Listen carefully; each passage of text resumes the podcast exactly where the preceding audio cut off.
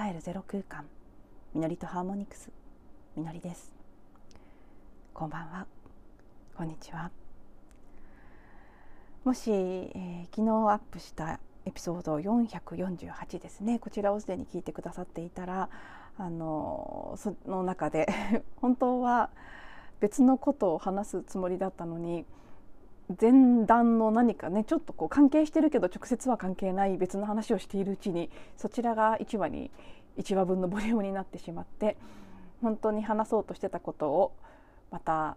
続いて引き続き撮って明日アップしますっていうふうにお伝えしたんですね。聞いてくださってる方ありがとうございます。まだの方ももしかしたら今から聞いてくださることになるかもしれませんけどそんな風にしていて実際に私は昨日公開したエピソードの後もう続けてそのままもう1話録音していたんですけどそしてひとしきり喋ったんですけど夜大きな地震がありましたね。久しぶりにびっくりするような大きな揺れと長さでしたしいろいろと被害も出ていて心配な部分もありますけどその地震で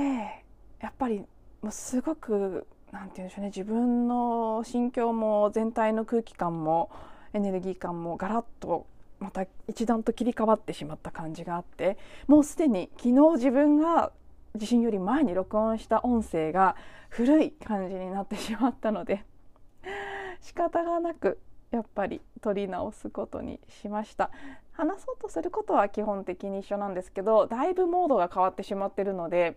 まあ、全然違う話になるだろうなという感じはしていて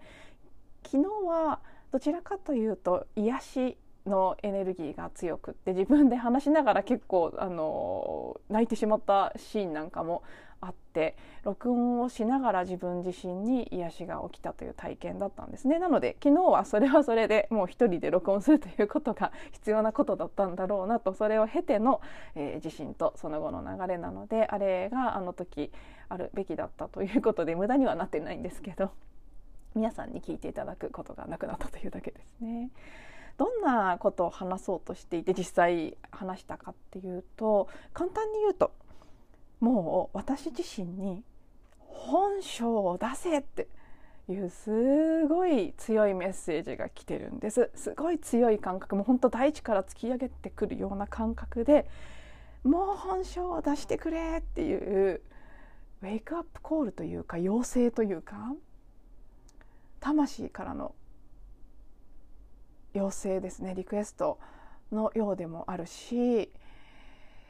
もうどこから魂からなのか地球からなのかどこから来てるのかよく分かりませんけどこの数日の気づきでまず自分自身が自分をまだ全然出せてないっていうことに気がついたんです。いろいろとこの13日のね海王星太陽コンジャンクションのあたりからすごくモヤモヤとうん、古いパターンが出てきたりそれを内観しているうちに新しい気づきがあったりっていうことを続いて続けていたんですけどその一連のことを経て最終的に気が付いたのはあ本当まだまだすごく自分を隠してた。思っていた以上に隠してた。自分の見えてることや感じてることや本音を言ってなくもないんだけど何重にも何百重にもオブラートにくるんで話してるなそれはもちろん相手が違ったり場面が違えばそのオブラートの枚数は変わってくるんですよ。一番オブラートが少ないのは家族実のこう歴史のつながりのある家族といる時と本当に近しい何人かの親友といる時は結構オブラートほとんどの場面で包んでないと思うんですけどこのポッドキャストも比較的本音を出してる方ではあるんですけどでもまだまだ話題によっては相当オブラートしてる時もあるんです。そしてうん日常の場面でも特に年上の方とか年上で男性だとなお悪いですねとか。あとはまあ相手のタイプとかによって結構隠してる。言いたいことを言ってない。感じてることを言ってないっていうことに気がついてこれまではそれでもそれで良かったんだと思うんです。あの自分をちゃんと出せてない隠れてるな隠してるなっていうふうにも思いますけどでもそれは必要なことだったとも思うんです。しかるべき時が来るまで適切に守っていた自分をまだ出しすぎてはいけないってどこかで感じていたから控えていた部分もあるでしょうしそういうふうにすることでなんとか生き延びてきたっていう部分もあるんですよね。それはそれで必要なことだったけれどももうこれ以上それを続けちゃいけないっていう感覚が結構強くきたんです。そしてね、まあ、同時に気づきとしてなぜじゃあそんな風に自分をものすごく隠してしまうのかっていうこと？理由はパッと思い当たるだけでもいくつかあって一つは一番簡単なでも一番根っこにあるのは嫌われる恐れですね。本性の私って結構シャープでドライなんですね。そのシャープでドライな性質は例えばなんかこう性格判断みたいのをするようないろんなものですね。動物占いとか皆さんがご存知のようなところでいくとそういうのの元になっているようないろいろなこう宿養先生術とかさまざまなものがあるんですけどそういうので見た時に私は大体本当そういうシャープで切れ者の鋭い感じのキャラクターなんです。あの動物占いで言うと狼です。分かりやすいと思うので出すと。それが私にとってすごくいわゆるダークシャドウなんです。そういう自分が嫌いでこういう話はね以前のエピソードでもしたことあると思うのでなんとなく記憶にあるなって思われる方もいらっしゃると思うんですけどなんかこういう癒しとか気づきって玉ねぎの皮を剥くように一層一層次の層次の層って感じで外れてくるので同じようなテーマがもう一回出てくることもあって今はフレッシュな感覚で同じことを話してるっていう部分も多々あると思うんですけどそんな風に重複している部分は聞いていただけたらなと思います。がそうシャドウなんですね。私の中でその、まあ、人から嫌われたくないとそして多分子どもの頃の体験や過去性的な部分の記憶から人から好かれるためには可愛くて感じのいい人でなければいけないという思い込みがすごく強くあってこれはある部分ではすごくあの父から受け継いだものでもあるんですね。それは昨日のエピソードでは結構その部分を話して涙が出たのはそこだったんですけど父も私と同じで結構ほっとくと怖いって見られちゃうタイプの人なんですね。すごく自分は優しいつもりで優しくありたいし人から優しいって思われたいし感謝されたいってすっごいこう愛があるって思われたいっていう欲求があるにもかかわらずどうしても感情を抑えられなくって怒りをあらわにしてしまったりとかちょっとこう不機嫌そうになってしまったり鋭すぎてしまったりして人から怖がれたり煙たがられたりするっていうことを体験してきていてそれをすんごい抑圧してたんです私が子供の頃は特に。外面はすっごい良くてめちゃくちゃいい人そうにしてるでもそこで抑圧してる分の自分のこう不満や怒りのエネルギーが全部内側で出て自分も傷んでましたし皮膚病になったりとかあとは家族にもすごく怒りをぶつけるっていうことをしていてその怒りの線を私も受け継いでいる。まあ、これはね分かる人にしか分からない話ですけどヒューマンデザインというシステムの中で私も父もマニフェスターというタイプなんですね。マニフェスターさんはもうどうしたっていい人っぽくはなれない性質なんです。もともと何て言うんでしょうねその権威とかこう威厳のようなものを持っているタイプのカテゴリーなのでどうしても王者っぽくなっちゃうしどうしても偉そうな感じとかきつい感じになってしまう。人の言うことなんて絶対聞きたくないって本当は思ってるタイプなのででも一般社会ではなんかこう頼まれ事とかしたら笑顔で「はい分かりました」って社会人だったらですよ言えるのが素敵っていう風に思われてる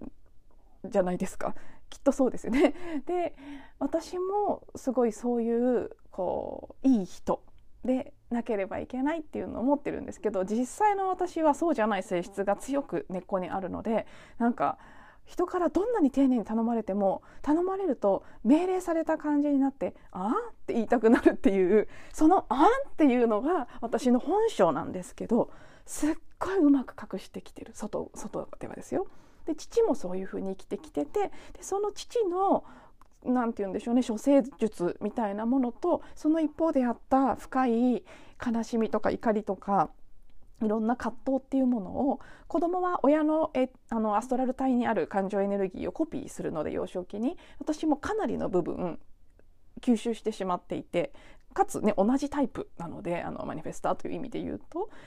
すごくその人から怖がられたり嫌われたりすることに対して強烈な恐れがあるんです。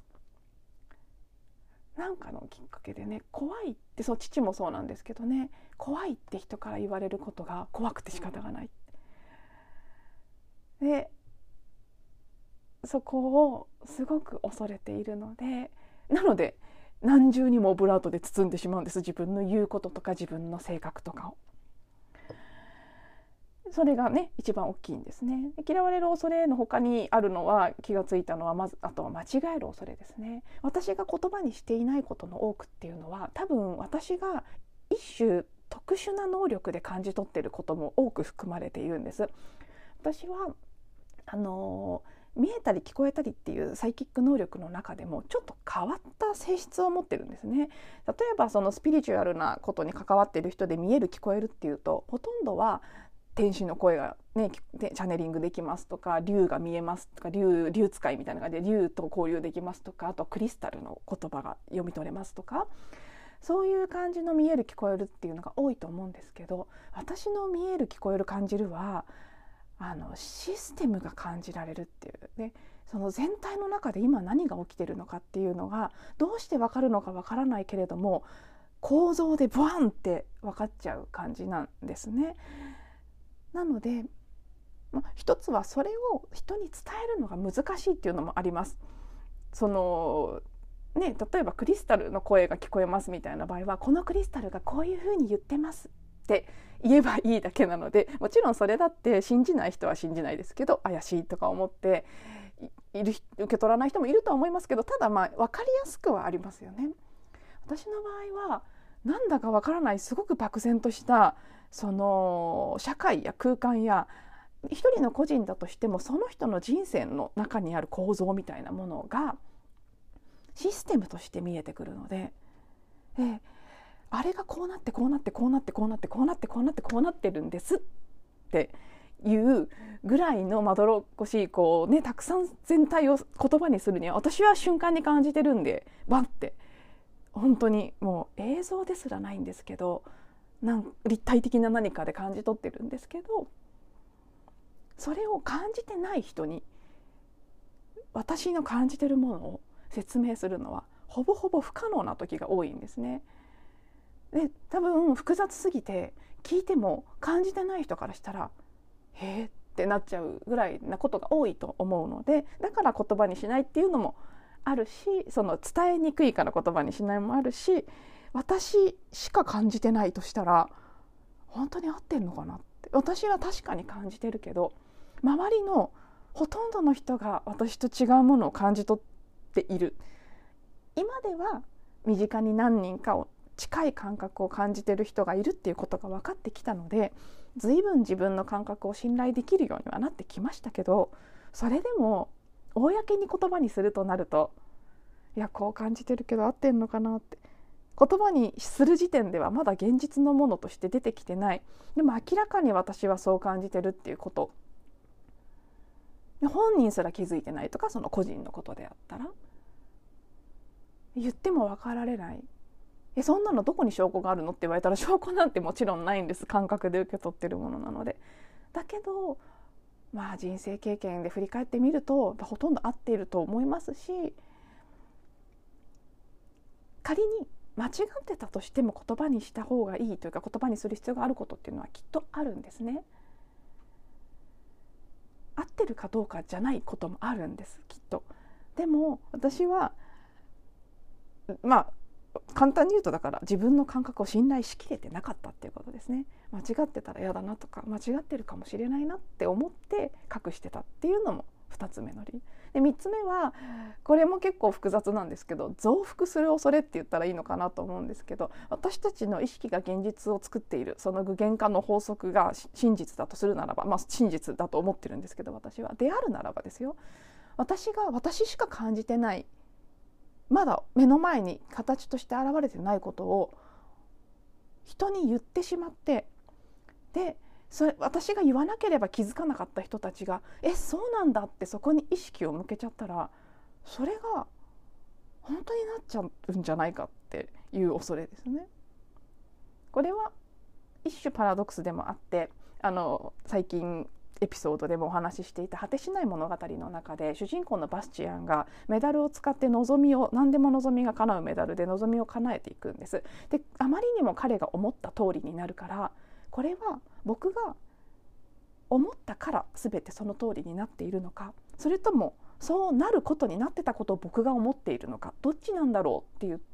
問いを疑問を抱く時があるんです。でその時に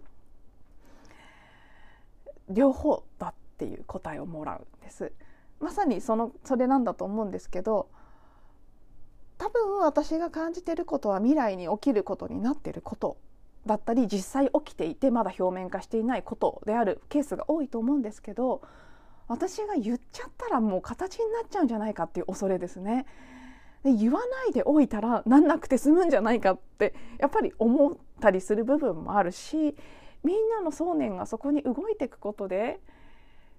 そこが強化されちゃうんじゃないかっていう不安です。実際あの私と近い感覚で世の中を見てその動向を YouTube で語ってる人気のある YouTuber さんってある何人かはいるんですけど時々思うんですよね。いや言ってること多分合ってるけどでもそれを聞いてる何万人の人がそうだそうだって思ってっちゃったらですよ。そうだって現実ができちゃったらどうしようって思わないのかなって 思ったりするんですね。まあ、例えばすごく簡単に言うとそのワクチンは良くないとかそういうことですね。そうなんですけど多分でもそう思ったらそうなるから身近にもう打っちゃった人がいる状態でそう思いたくないじゃんっていうのもあったりしてことそのネガティブな内容に関しては極力言わないようにしてるっていうところもあってだいぶそのね新型コロナのことにせよ今回のウクライナのことにせよだいぶ感じてて喋ってないことはたくさんあります。それは、うん、私のその恐れが合ってるかもしれないので言わなくて正しい部分もあるのかもしれないで今でも思うんですけどただどうもこう昨日おとといで受け取った私の感覚はもうちょっと感じてることをちゃんと言葉にしなさいって。もっと堂々と自分のそのね鋭さとかすっごい見えてる。よくわかんないけどすっごいもう誰も見えてないぐらいの範囲でいろんなことが見えちゃってる。そのことをもっと堂々と大胆に出していきなさいっていうふうに言われた今までそのなぜ出せないのかって嫌われる恐れ間違える恐れ増幅する恐れ増幅をする恐れだけは別ですけど嫌われる恐れと間違える恐れに関しては自己保身ですね簡単に言うと。で増幅する恐れも含めいずれにせよコントロールなんです。私の中に出てきてるその感覚が私に見えてきてる明らかにそれは事実なのに出さないように止めてるっていうのはそれってエゴのコントロールだったんだ。それを止めてることで良かったこともあったかもしれないけど。でも良くなかった部分もあったのかもしれない。これまではなかったかもしれないけどここから先は出さなきゃいけないのかもしれない。と思って昨日の録音した音声の中でもうもっと本性を出していこうと思いますっていうことを話した。その後にあの地震が起きてうん私はあもう本当に待ったなしなんだって感じたんですね。その私がね自分可愛さに嫌われたくない間違えたら心配あそんなのなんかそんな可愛くない自分見せたくないってあの結構ねだからほら辛口のうん、マツコ・デラックスさんとかそういう人たちいるじゃないですか。辛口キャラが面白いっていう売りの人たち。あれに近いものがあるんですよね。そこまでなんかちょっと系統は違いますけど。でもこう厳しいことも含め鋭いんだけれどもユーモアと愛を持って伝えられるし正しいことは正しいみたいなその英語の「アス」っていうところのアサーティブネスですね。もうその主張する力っていうのが結構強くあって会社員時代はけあのそれを使えていた場面が多かったんですけど立場がちゃんとあったので相手を不快にせず真実を伝えて分かってもらうっていうのが私の一つの才能でもありそれは何かのために絶対使っていかなければいけないものなんですけど個人になった瞬間個人事業主として、ね、活動し始めたこの7年間はもうシューって小さく自分じゃっていや私あの何も主張しませんっていう感じでおとなしく特に自分から見てそう年上とかすごそうな人とかに囲まれた時なんかは本当に自分の言葉を発言しなくなってたなて。でももうそれじゃダメなんだって。今朝突然起きた時インスピレーションのようにパッと浮かんだんですけどああ私の役目目覚まし時計なのかもって 思ったんですね。人々を目覚めさせていくっていうことどういう形でかわからないけれども何らかそれをしに来たっていうことは間違いなくてそれをしていくために今までは自分の身を守りながら隠れながら自分を育ててきた段階まだまだ繊細だったりまださなぎの状態だったりしたので一生懸命こう自己愛を注いで、ね、外側でこう、ね、打たれても響かないぐらいの自己愛を育てるために引きこもってきてたし隠れていたそれで良かったんだと思うんです本当に。だけどもう私自身がまず目を覚ますというか目は覚めてるんですけど隠れてるんですね。だからその隠れてるところから一歩出る時だよっていうのがすごく来ている。昨日のエピソードでも話しましたけどあの3月20日前後に今まで動けなかったものが動き出すでしょうっていうメッセージを受け取っていてそれがあるという感覚ですね。でそこに向けて自分は準備も覚悟も決心ももうできてるっていうことだけは妙に強く1ヶ月前ぐらいから感じてたんです。だけど何をっていうのは分からなかったんですけどうん。今の時点ではあこれかなって。もっと自分が本性をさらけ出してしゃべる。そのあんっていうキャラを 出していくっていうことですね。何言ってんの？みたいな。バカじゃないの？とか言えちゃうぐらいのそういう本当にね今世の中でニュースとかで流れてることを真に受けてる人たちには本当に正直もう頭おかしいんじゃないのって言いたいぐらいなんですよ。でもそれは失礼だしそんなこと言ったら怒らせちゃうから言わないようにしてるんですけど多分、ま、言い方は言い方はねもうちょっとこううんマイルドにするってことじゃなくて愛を愛も多分バカじゃないのも愛はあるんですけどなんかもうちょっと品のいい言い方をするかもしれないですけど でも、まあ、そんなのも本当はいらないのかもしれないですね。とにかくエネルギー的な部分では少なくとももっとズバッといくそういうところを出さないと私は私の役目を果たせないしそうすると全体も困るんだなっていうことが妙にはっきり分かったのが昨日だったんです。でも今の時点で思ってるのは同時に喜びも広げていかなくちゃいけない。そのねシビアにどうしてもあの、ね、目覚めさせなきゃ人類を救わなきゃみたいな感覚に入ることはよくあります。こういうこうねこういうことに興味を持っている人たちは。そこに行きがちなんですけどそこに行き過ぎちゃまたそれもダメなんですよね。その自分に気づきつつそうなんだけどそうじゃないっていう救おうとして手を差し伸べようとして下に向いてしまったそれがある意味レムリアとかアトランティスはちょっと事情が違うかもしれないですけどレムリアの時とかの失敗の原因だと思うんです私は。で救わなきゃいけない人たちは外側にいるんじゃなくてあくまでそれは自分自身でもあるということに気がついてまず自分が自分を愛で満たし喜びで満たし自分が上がっていく周波数を上げていくっていうこと。それが本当に大事でどうしてもね真実はこうなんです目覚めてくださいみたいなモードに入るとなんかやっぱり周波数は重くなるんです。で使命とか役目っていうのも大体ちょっと重いバイブレーションなのであんまりそこに行き過ぎてはいけない。それはあるかもしれないけどそこにフォーカスするのも違うんだけれどもそれも出てきてるものはちゃんと出しつつでも自分がいかに愛と喜びで自分を満たしていられるかそのチャレンジをまあ、1月ぐらいから徹底的にやらされてる最後のこう確認気を抜くとまたすぐ戻っちゃうのでここ何日かもすごいまた自己愛下がっちゃってるんですけどでも本当にそれをしっかりやりながら同時にもっと堂々と自分を出していく。もっと正直に自分を出していく。もう本当の自分を生きるしかないっていうところに来ているんだっていうことを感じていますということで結構もう長くなっちゃったのでまだお伝えしたいこともあったんですけどこれは明日のエピソードかなんかでお話しすることにしてここら辺で締めくくろうかなと思います。